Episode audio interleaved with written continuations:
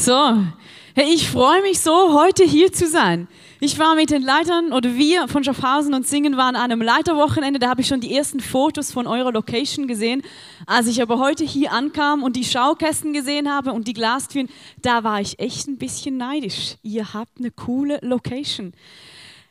Also alle, die hier mitgearbeitet haben, wenn du Geld gespendet hast oder noch Geld spenden wirst, klopf dir mal auf die Schulter. Du hast das möglich gemacht und ähm, das ist echt, das ist echt was. Und ähm, seid stolz drauf. Wirklich cool. Ich werde in Schaffhausen große Werbung machen heute Abend und sagen, kommt alle ans Opening, seid da, das dürft ihr euch nicht entgehen lassen. So, wir kommen zur Message. Und wie der David heute schon gesagt hat, wir sind in der Serie Lieber Gott. Was willst du? Und wir haben einen Vers, der uns die ganze Zeit begleitet. Und mich nimmt Wunder, und das möchte ich von euch mal hören.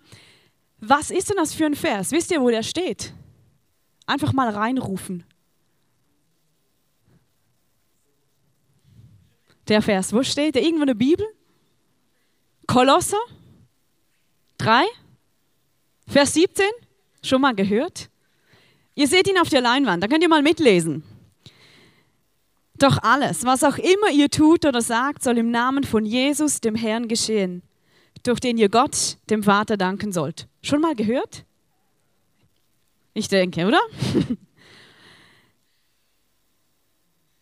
Wir haben die letzten Wochen darüber geredet, über diesen Vers und was das heißt.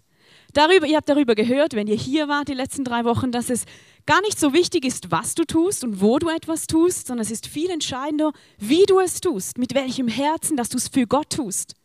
Du hast gehört, dass es entscheidend ist, dass du überhaupt etwas tust. Es gibt nichts Gutes, außer man tut es, oder? Und aber auch, dass Gott redet. Er möchte zu dir reden im Alltag. Gott möchte keine Wochenendbeziehung mit dir. Am Sonntag redet er und in der ganzen Woche, da bist du auf dich alleine gestellt. Und wir haben in diesem Vers, nein, etwas noch zuerst. Wir werden heute und in zwei Wochen zwei speziell, spezielle Gottesdienste haben, um diese Serie abzuschließen. Heute, das erkläre ich euch etwas später. Und in zwei Wochen, da könnt ihr Fragen stellen dazu. Ihr seht da auf eurer linken Seite einen Briefkasten.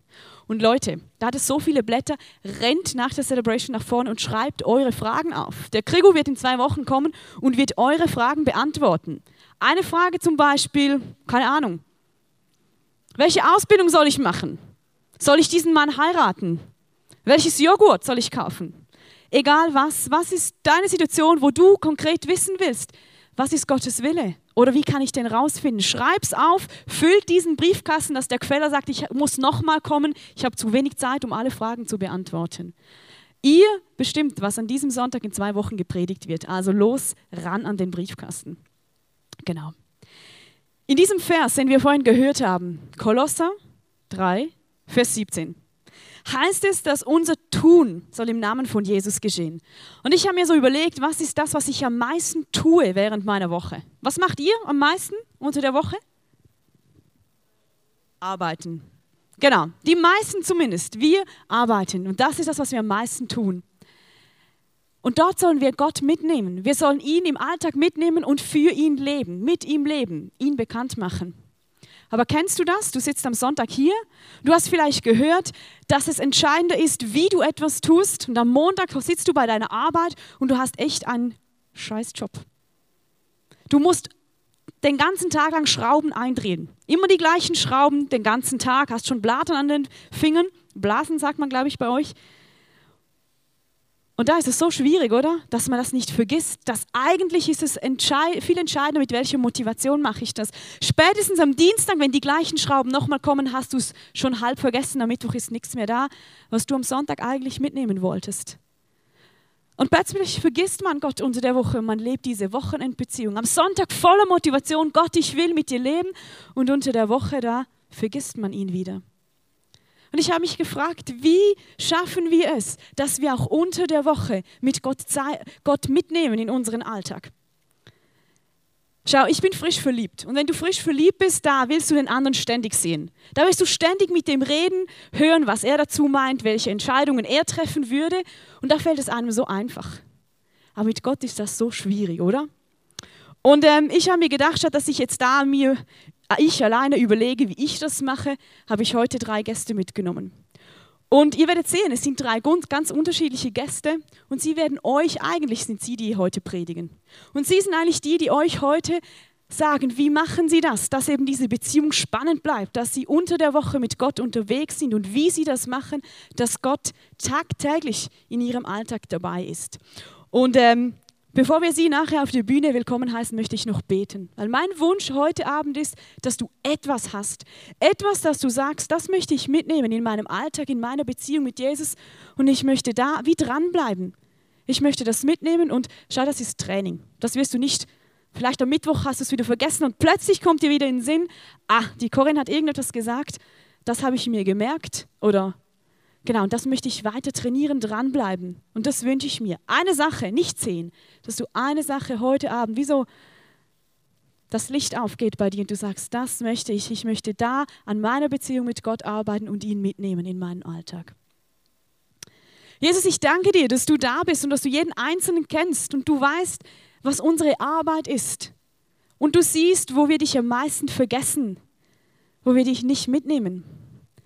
Und ich bitte dich, Heiliger Geist, dass du redest, dass du jedem Einzelnen etwas gibst, das wir mitnehmen können in unseren Alltag und uns immer daran erinnern, dass du ja da bist, dass du uns helfen möchtest, dass du mit uns reden möchtest, dass du, was auch immer, dass wir nicht alleine in dieser Situation sind. Danke, dass du, Heiliger Geist, der Übersetzer bist, dass das, was wir hier vorne reden und hören, dass du das übersetzt für jeden Einzelnen so, wie er es hören muss. Und dass wir nach Hause gehen und sagen, das nehme ich mit und ich möchte daran arbeiten und sehen, wie meine Beziehung zu Gott tiefer wird, lebendiger wird und immer mehr jeden Tag wird. Amen. So, und jetzt heißt mit einem großen Applaus Christine, Christ, Schweizerdeutsch habe ich schon drauf. Christine Beer, die Iris Jäcklin und den George Oetli willkommen.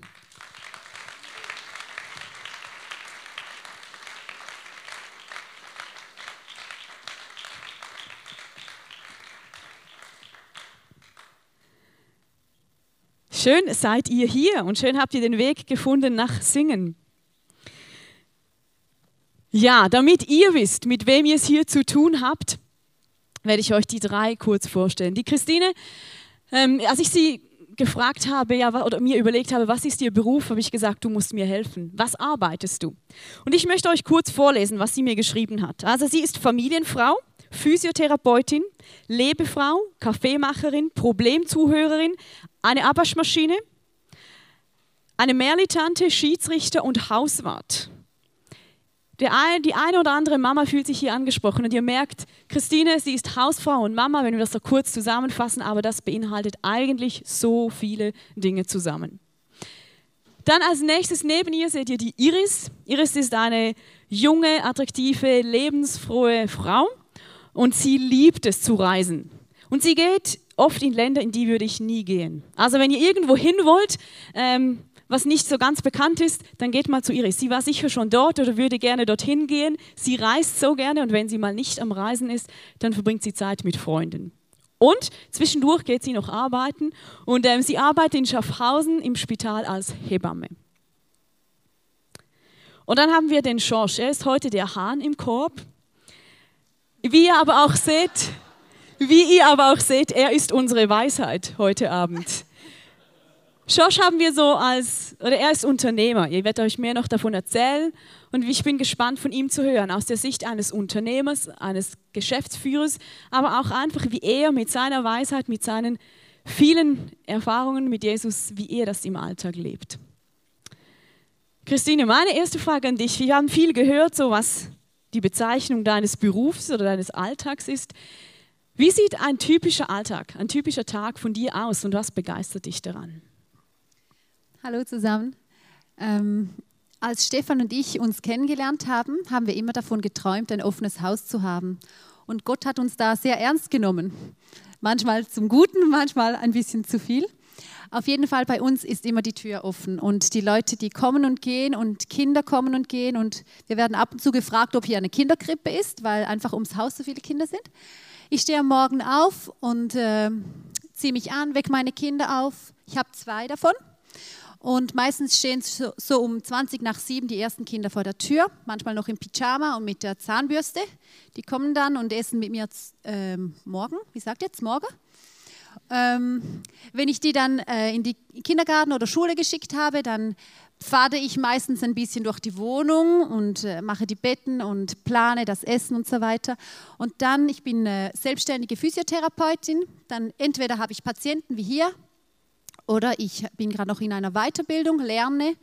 Ja, und um zwölf stehen dann wieder zwei bis fünf, sechs Kinder vor der Tür. Ähm, die haben Hunger wie ein Löwe und wollen ihre Sachen loswerden. Dann koche ich und am Nachmittag haben wir Zeit für Spiele, Feuer machen im Garten, äh, was auch immer. Ich bin gerne draußen mit den Kindern, seht ihr hier, genau. Ähm, ich bin leidenschaftliche Mutter, ich bin leidenschaftliche Physiotherapeutin, ich mache, ich lebe gern und äh, ich liebe es, mit Kindern zusammen zu sein, in sie zu investieren, auch eben die Nachbarskinder. Ich liebe Familie, ich liebe meine Familie. Genau, und ich bin kreativ und ja, was soll ich noch sagen? Wann kommst du am Abend zu Bett? Gibt es eine Nachtruhe bei dir? Es gibt Nachtruhe, die Kinder schlafen unterdessen. Äh, da hatten wir eine ganz strenge Zeit hinter uns. Ähm, ganz unterschiedlich. Mein Mann hat, ist auch noch in der Weiterbildung und deshalb arbeitet er häufig auch am Abend. Dann habe ich da noch Zeit, Sachen zu organisieren. Ich habe wenig Zeit, wo ich nichts mache. Ich frage mich manchmal, wann die Leute Fernsehen. Die Zeit, die hätte ich gar nicht. Wir haben auch keinen Fernseher. Genau. Ich gehe so zwischen manchmal halb acht ins Bett, wenn ich ganz kaputt bin, manchmal aber auch erst um elf. Aber ihr seht an den Ausführungen und dann das Glänzen in Christines Augen, sie ist begeistert und liebt ja, ihre vielen Aufgaben. Iris, wie sieht ein Tag bei dir aus? Wie müssen wir uns das vorstellen? Was tut eine Hebamme? Mein Bild war immer bis heute Morgen, die tragen immer die kleinen Babys rum, die genießen die Babys, die geben Shoppen. Was machst du wirklich? Ja, mein äh, Arbeitsalltag als Hebamme startet eigentlich manchmal am Morgen, manchmal mittags, manchmal am Abend spät. Also kommt ganz darauf an, wann meine Schicht beginnt. Es ist ja ein 24-Stunden-Betrieb. Und dann komme ich erst mal an und höre mir mal von meinen Vorgängerinnen an, ja, was mittlerweile schon passiert ist, was gegangen ist, was besprochen worden ist. Und ja, je nach Situation beginne ich dann ja, zu arbeiten und übernehme Kontrollen oder äh, übernehme eine Frau, die unter der Geburt ist oder eine Familie, die ja gerade eine Familie, die gerade geworden ist sozusagen ja, mache viele administrative Arbeiten, spreche mit den Ärzten und so weiter. und was liebst du an deinem Job oder weshalb stehst du jeden Morgen auf und gehst arbeiten? Ja, am liebsten an meinem Job habe ich eigentlich so zwei Dinge. Das eine ist einfach den Kontakt mit den Menschen. Im Spital hat man viele Menschen aus verschiedenen Hintergründen, auch Kulturen da kommt einfach ja jeder und das schätze ich sehr. Auch, dass ich schnell nah bei den Menschen bin und viel mitbekomme. Ähm, das Zweite ist die Geburt an und für sich. Ich glaube, das ist einfach das, was ich am meisten vermissen würde, wenn ich nicht mehr als Hebamme arbeiten würde, weil ja, es einfach so etwas Unvergleichliches. Ich habe da auch Kinder gesehen und ja, und es ist einfach schön dabei zu sein, wenn eine Familie entsteht wenn die Eltern das Kind begrüßen. Ein Privileg. Du hast noch gesagt, dass du verschiedene Schichten hast. Was ist denn so in der Nacht? Oder was ist da deine Aufgabe? Dasselbe wie am Tag, oder? Ja, genau. Eigentlich dasselbe wie am Tag. Manchmal haben wir es einfach etwas ruhiger, weil das Telefon ein bisschen weniger klingelt und weniger Ärzte umherrennen. Dann kann man ein bisschen äh, eine schönere Atmosphäre gestalten und einfach ein bisschen ruhiger arbeiten. Das schätze ich eigentlich sehr ja, sonst ist es halt einfach, ja, was kommt, was kommt, das kommt. Und manchmal trinken wir auch Kaffee oder schauen die neuesten ja, Zeitschriften an. Was ich wirklich auch an Iris bewundere, ich arbeite ja selbst im Spital und es gibt Tage, da sehe ich, ich habe glaube ich letzte Woche Iris etwa das erste Mal in der Kantine gesehen, als sie Zeit hatte, um essen zu gehen, um 12 Uhr, wie jede andere Arbeiter auch. Und oft aber sagt sie mir auch, dass sie so zwischendurch mal irgendwo ein Sandwich isst oder dann stundenlang gar nichts, wenn die Frauen gebären. Und ihr seht, oder dieses abwechslungsreiche, manchmal stressige, manchmal Zeit auch mit Leuten, ähm, das scheint sie zu lieben. Und ähm, das finde ich cool. Und dann haben wir Schorsch. Schorsch, magst du uns etwas erzählen, was du was du so gemacht hast, was du für eine Firma hast oder auch was du. Ja, wir haben viele Firmen. Ich bin Architekt von Beruf. Ich habe eine, ein Architekturbüro 50 Jahre gehabt und wir hatten 15 bis 18 Angestellte und da haben wir natürlich Häuser gebaut an der Stange. Ich habe noch eine Firma, Oetli Haus AG, Generalunternehmer. Wir haben immer viel Land gekauft, haben das überbaut und nachher die Häuser verkauft. Und darum brauchten wir eine zweite Firma, die finanziell stark war. Und wir haben noch eine Schorsch Oetli Stiftung und da sind wir tätig im, in der ganzen Welt. Wir haben Kapellen, Kirchen, Schulen, Kinderheime äh, gebaut und auch betrieben. Ich denke, zurzeit in Tansania bei den Maasai bauen wir fast jeden Monat eine kleine Kirche, die ist 8 auf 15 Meter für die Massai und das ist für die Schule und am Sonntag Kirche. Und das geht gut bei den Massai, das Evangelium zu verkündigen. Auch Kinderheime in Lima haben wir eines mit 24 Kindern, die wir nicht nur gebaut haben, sondern auch unterhalten. Diese Kinder hat man gefunden auf der Abfallgrube, teilweise in Parks, sogar eines im WC, wo, also nicht mit Spülung, sondern wo der Dreck da unten lag. Also wir haben Kinder 24 und wenn ihr die Bilder seht, wie sie glücklich sind da in Lima.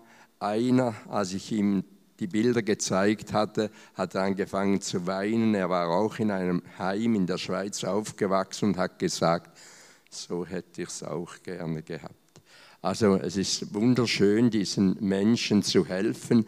Und wir, wenn ich euch alles erzähle, dann müsst ihr bis morgen sitzen bleiben. Und dann kann ich euch alles erzählen. Aber vielleicht die nächste Frage, was ich liebe an meinem Beruf. Architekt ist ein interessanter Beruf. Alles, was du aufs Papier bringst, musst du dir im Kopf überlegen, in der Vorstellung. Und wenn du diese Vorstellung aufs Papier bringst, dann kannst du es bauen. Aber vorher nicht. Und was mich glücklich macht, ich habe vielleicht von den fast 2000 Bauherren vielleicht zehn, die nicht zufrieden waren. Aber alles waren sehr zufrieden.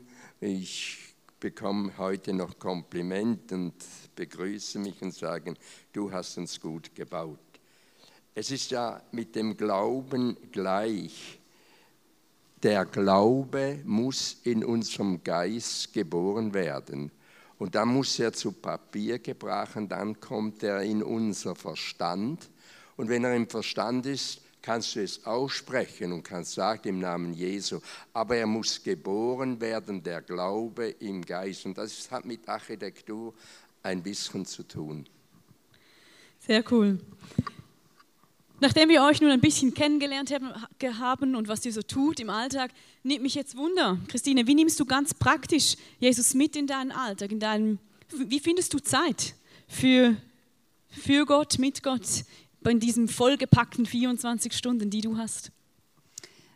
Mm, manchmal mache ich so ganz typisch stille Zeit, nehme die Gitarre, tanze, lese die Bibel. Manchmal nehme ich mir die Zeit nicht, aber was ich immer tue, ist, bevor ich aufstehe, ähm, nehme ich mir Zeit, um zu beten im Bett, weil wenn ich aufgestanden bin, dann geht's los. Und dann bete ich einfach, dass der Heilige Geist mich führt. Und ich weiß, wir, seine Kinder, wir hören seine Stimme und von dem gehe ich aus und dann lebe ich einfach. Und ähm, ich habe gerade letzte Woche einen coolen Tag gehabt, wo ich an einem Tag dreimal an drei verschiedene Personen gedacht habe und immer so zehn Minuten, Viertelstunde später hat die Person mich angerufen. Und ich war dann einfach vorbereitet. Die erste Person, die hat eine Kinderhüte gebraucht, eine Stunde später, weil ihre ausgefallen ist und sie zu einem Arzttermin musste. Dann konnte ich einfach auf ihre Zwillinge aufpassen. Kaum war ich zu Hause, wollte kochen, hat wieder das Telefon geklingelt. Ich habe wieder vorhin schon gewusst, diese Person wird anrufen und konnte einfach ein offenes Ohr haben und einen guten Ratschlag geben. Und äh, dann ging es so weiter. Die letzte war eine Freundin von mir, wo die Treppe runtergefallen ist und ja, ich konnte ihr einfach schnell einen Termin geben und sie ermutigen. Und Ich finde das einfach so cool, wie, wie, wir, wie wir einfach davon ausgehen können, er gibt uns die Weisheit, die wir brauchen. Wenn wir unser Herz offen öffnen für ihn, dann redet er und wir können einfach leben. Iris, erlebst du das ganz ähnlich oder wie erlebst du Gott in deinem Alltag? Ja, das ist ein Unterschied, ob ich frei habe oder ob ich arbeite. Und ja, zu Hause ist das wahrscheinlich ähnlich, wie viele zu Hause auch Zeit mit Gott verbringen, einfach auf ihre individuelle Art. Und bei der Arbeit ist es mehr so, dass ich einfach, ja, wie das Thema auch ist, versuche Gott mitzunehmen. Und auch wenn ich nicht den ganzen Tag äh, dran denke oder so, äh, dass es nicht ein aktives an Jesus denken ist, nehme ich es mit im Herzen und vertraue. Ich brauche sowieso beim Job eigentlich so ein grundlegendes ähm, ja, Gottvertrauen, sonst könnte ich, glaube die Arbeit gar nicht machen. Und ja, wenn mal viel zu tun ist, dann nutze ich sogar ja, WC-Pausen, um einfach mal kurz durchzuatmen. ja. Josh, du mit, du hast jetzt doch, ich darf sagen, 80 Jahre Training mit Gott. Ähm, wie erlebst du Gott in deinem Alltag? Wie nimmst du ihn mit? Ja, also wenn man 80 Jahre zusammenlebt, mit Gott. Also ich war nicht vom ersten Tag, ich war schon vorher. Meine Mutter ging schon in die Gemeinde und als ich ungeboren war, habe ich schon Gemeinde erlebt. Ich weiß alles, was das ist. Und unsere Mutter mit dem Velo fünf Kilometer vom Gemeindezentrum entfernt hat uns einfach jemand hinten und jemand vorn gehabt und hat uns immer mitgenommen in den Gottesdienst. Also ich kenne die Versammlungen seit 79 Jahren. Also gut, aber wie ist das heute mit Christus? Paulus sagt in Galater 2,20, nicht ich lebe, sondern Christus lebt in mir. Und wenn dir das bewusst ist, dass Christus in dir lebt, dann bist du einfach verbunden mit ihm. Dann bist du verbunden mit ihm. Entschuldigung, ich habe normalerweise so ein Mikrofon, so wenn ich spreche, aber ich bin mich da nicht so gewohnt. So. Aber ich denke, die Beziehung zu Christus ist wie mit einer Frau. Du kannst neben ihr leben und nichts sagen und einfach bis ins hohe Alter, sie haben sich nichts mehr zu sagen, aber wenn Gott dir nichts mehr zu sagen hat, dann redest du auch nicht mehr mit ihm. Und das ist wichtig, dass ich schon morgen früh mit Gott, mit Christus rede und ihn einbeziehe in meinen Alltag. Jetzt haben wir vorhin den, den Vers gehört, wo es heißt, dass unser Reden und unser Handeln Gott widerspiegeln soll. Und oft das Erste, was wir hören, ist das Reden, oder? Und wir denken, dass wir in unserem Alltag mit oder von Jesus erzählen müssen, sollen, dürfen. Christine, wie erlebst du das, dass du über Jesus redest in deiner Familie oder in deiner Nachbarschaft? Also über Jesus reden fällt mir, wenn ich mit jemandem Beziehung habe, in der, in der Zweierbeziehung fällt mir gar nicht schwer. Äh, ob das Nachbarn sind oder Patienten von mir, das ist eigentlich sehr oft ein Thema. Ähm, und auch mit den Kindern merke ich, wie ich versuche mit ihnen die Werte zu leben, die ich in der Bibel lese. Also ihnen wertschätzend gegenüberzutreten, äh, mit ihnen Themen zu besprechen, wenn die äh, Vergebung zum Beispiel, wenn die streiten, die streiten sich ziemlich oft im Moment. Ähm, genau. Und meine Umgebung, die wissen, dass ich gläubig bin. Und äh, manchmal kommen die auf mich zu, stellen Fragen. Manchmal ist es einfach eine dienende Haltung. Ja. Iris, im Spital, wie ist das da? Wo darfst du und kannst du über Jesus oder von Jesus erzählen? Ja, vor allem im Team mit meinen Arbeitskolleginnen, die wissen auch eigentlich ja alle, dass ich in eine Kirche gehe und eben mit dem Jesus lebe. Ähm, ja, da ergibt sich manchmal auch einfach ein gutes Gespräch und da bin ich auch sehr dankbar, wenn es einfach natürlich ähm, entsteht. Es kommt mir ja ein spezielles Gespräch in den Sinn, da war wirklich so ein ruhiger Dienst eben, wo wir Zeit hatten, um Kaffee zu trinken. Und ja, die Kollegin hat mich einfach ausgefragt und ich konnte ganz locker einfach erzählen und ich hätte das nie selber so initiieren und produzieren können. Ich konnte einfach da sein, ja, ihr zuhören und aus meinem Leben erzählen und das sind dann die, ja, die tollen Momente. Warst du da gleich voller Begeisterung oder hast du ein bisschen Schubs gebraucht, um da wirklich zu erzählen?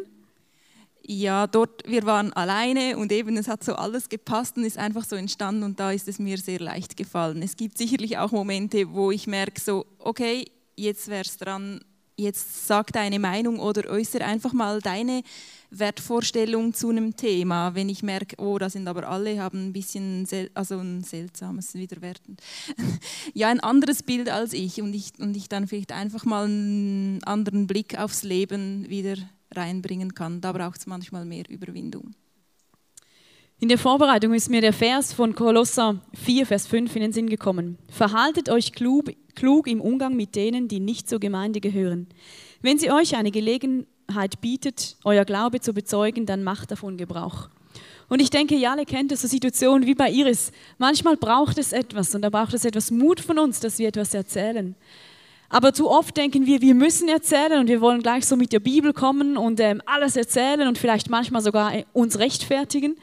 Und in diesem Vers heißt es, wir sollen klug sein. Und das kann manchmal auch sein, dass wir einfach warten, bis der andere beginnt oder bis ein ruhiger Moment ist und wir wirklich spüren, jetzt ist die Zeit und jetzt können wir etwas erzählen und die Leute sind auch offen. Und das ist immer so ein Spannungsfeld, oder? Wo muss ich mal einen Schritt wagen und wo darf ich auch warten, bis ich merke, jetzt ist der Moment, aber jetzt erzähle ich dann auch davon. Schorsch, wie ist das bei dir? Du bist Geschäftsmann. Wie erzählst du oder wie, ja, wie erzählst ja, du von Jesus? Also, als ich jung war, habe ich jeden angequatscht und habe gesagt, bist du ein Gotteskind? Heute habe ich mit Gott abgemacht, dass er mir ein Zeichen gibt oder dass der andere irgendwie anspricht das und dann werde ich reden. Ich werde nie geschlossene Türen einrennen, denn geschlossene Türen einrennen Rennen ist wie ein Einbrecher und Einbrecher liebt kein Mensch. Aber wenn das Zeichen vom Gegenüber kommt, wie zum Beispiel eine Geschäftsfrau hat gesagt, ich habe mit den Augen Problem, sie habe Makula und da bekommen sie immer eine Spritze, da so Cortison hinein. Und dann habe ich ein bisschen gehört, was sie alles hat und dann habe ich gesagt, das hatte ich auch mal. Ich habe auch mal so eine Spritze bekommen. Ich habe mit den Augen so Probleme, ich habe alles doppelt gesehen und besonders, wenn ich Autobahn gefahren bin, habe ich immer zwei Spuren gesehen, übereinander. Natürlich habe ich meistens die obere genommen, aber, aber das Problem kam erst, wenn ein Kreisel kam. Da hat es unten vier Ausfahrten und oben nochmal drei. Und wenn die übereinander sind, macht ihr das mal.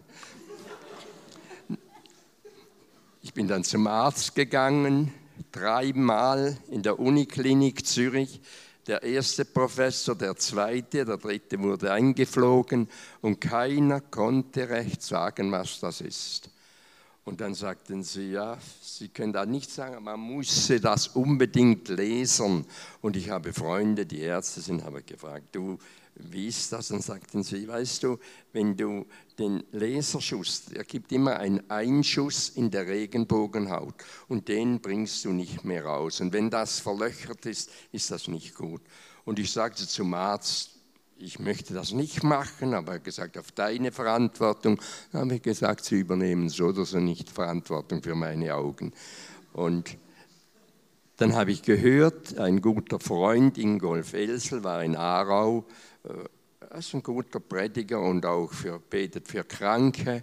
Und dann ich mit dem Hauskreis mit einigen runtergefahren und ich merkte, also er war nicht selber dort, er hatte einen Vorredner dort, aber auch der hat wirklich war unter Strom und die Gegenwart Gottes war da. Am, am Schluss hat er gesagt, wer krank ist, soll nach vorn kommen. 20 kamen nach vorn, mit allen hat er gebetet, mich hat er sitzen lassen. Gell? Und hat gesagt, Bruder, ich muss mit der Anbetungsgruppe zuerst sprechen. Ich kam von Schaffhausen, 80 Kilometer weg, oder? Das ist ja klar, der darf warten. Ich wie ein Lamm war ich auf dem vorderen Sitz gewartet. Und weißt du, als er dann kam, so nach 20 Minuten, hat er gesagt, ach Bruder, wo fehlt's dir? Dann habe ich ihm das erzählt hat er gesagt, ach, für den lieben Heiland. kein Problem. Hat so gemacht, lieber Heiland, mach ihn gesund. Ihr könnt lachen. Ich habe nie mehr doppelt gesehen. Nie mehr.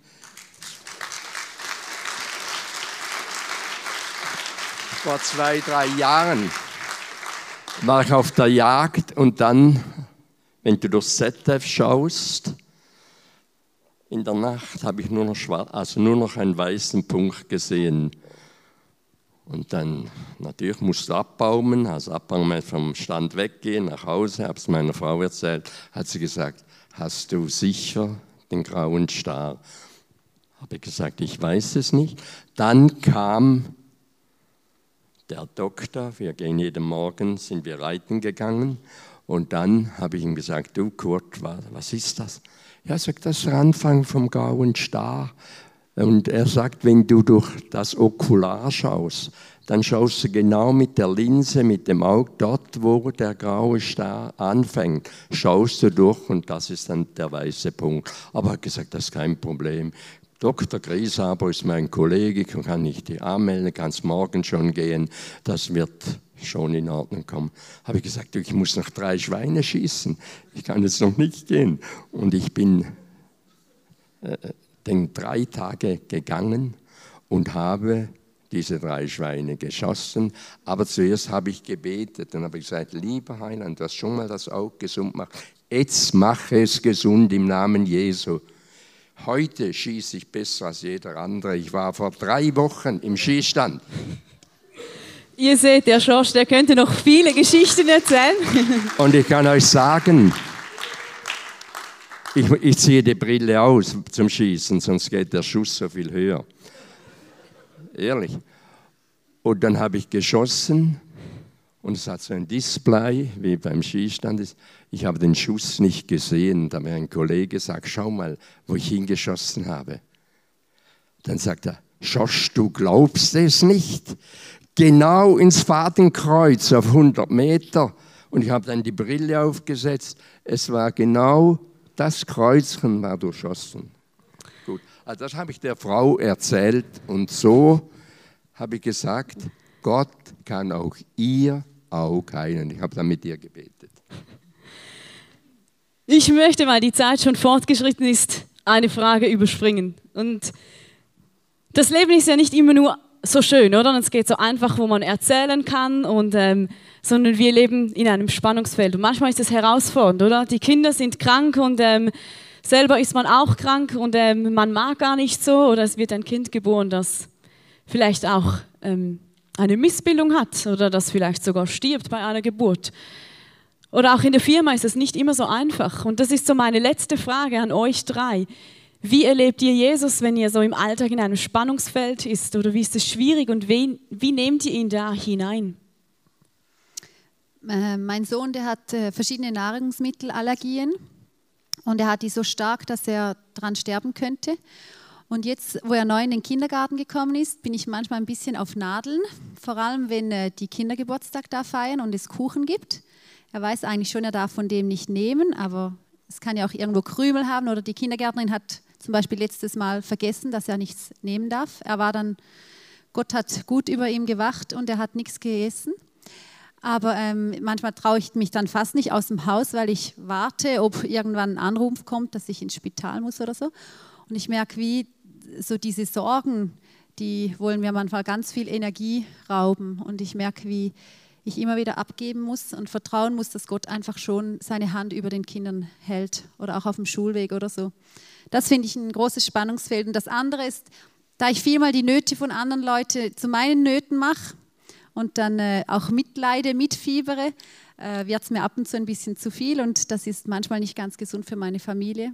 Und so die Balance zu halten zwischen Geben und Nehmen, gut zu mir zu schauen, nicht nur für die anderen gut zu schauen, das finde ich sehr herausfordernd.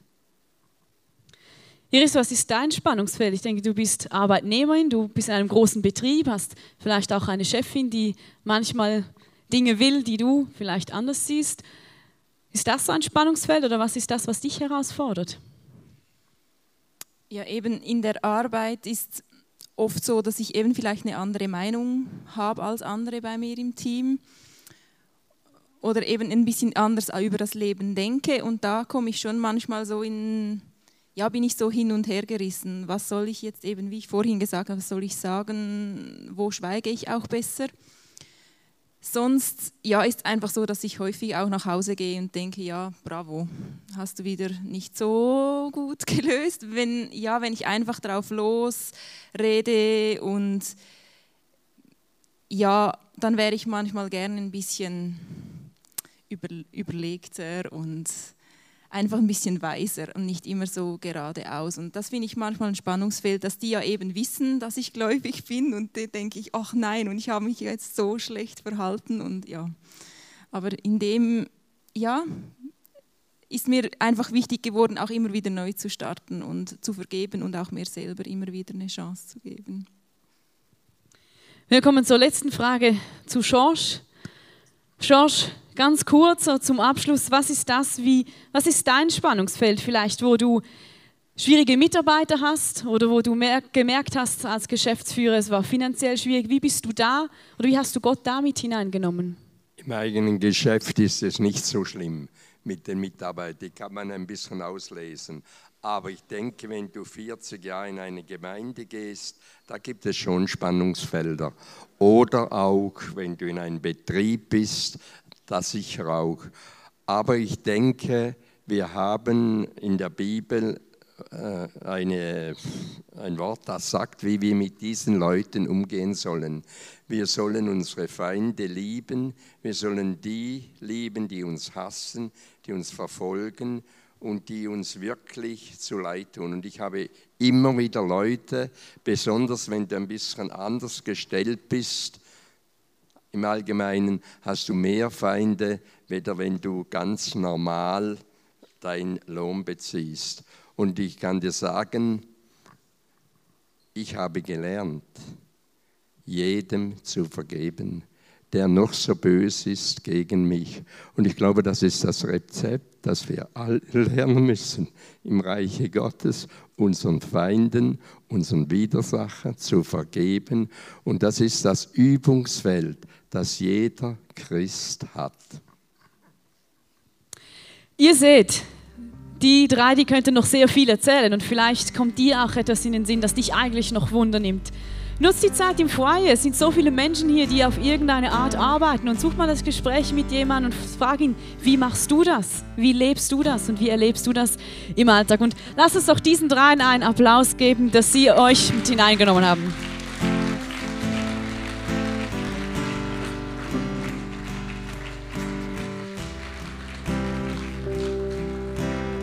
Eben schau, es gibt so viel zu sagen und wir könnten noch bis zum Big Opening nächste Woche hier sein.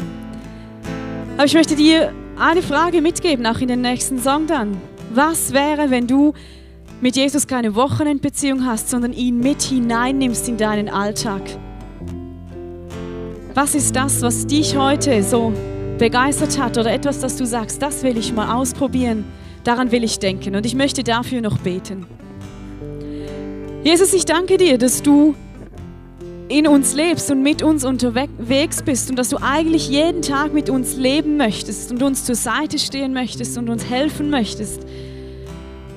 Und du siehst, was jedem Einzelnen jetzt auf den Kopf geht. Und ich bitte dich, Heiliger Geist, dass du Mach uns kreativ, dass wir eine Idee bekommen, wie wir das nächste Woche umsetzen, wie wir das in einer, einem Monat immer noch umsetzen können und immer mehr in diese Beziehung mit dir hineinkommen, nicht nur am Wochenende, sondern unter der Woche, immer und immer wieder. Und ich danke dir, dass du uns da helfen willst, dass wir wachsen dürfen. Und ich freue mich darauf, in den nächsten Wochen und Monaten Geschichten zu hören, wo sich unser Alltag verändert hat, weil wir Gott eingeladen haben und gesagt haben, komm mit. Und etwas möchte ich dir zusprechen. Wenn du sagst, Jesus, komm mit in meinen Alltag. Jesus war der Erste, der gesagt hat, der eigentlich zu dir heute Abend sagt, weißt du was, komm du mit mir, weil ich gehe den Weg schon voraus, du darfst einfach mit mir mitkommen. Amen. Ihr werdet, ihr werdet während dem nächsten Instrumental, werdet ihr Selfies sehen, wo Leute von eurer Kirche gemacht haben während der Woche, weil sie bei der Arbeit waren. Und überleg dir einfach noch mal kurz, was wäre, wenn du Jesus mitnehmen würdest in deinen Alltag.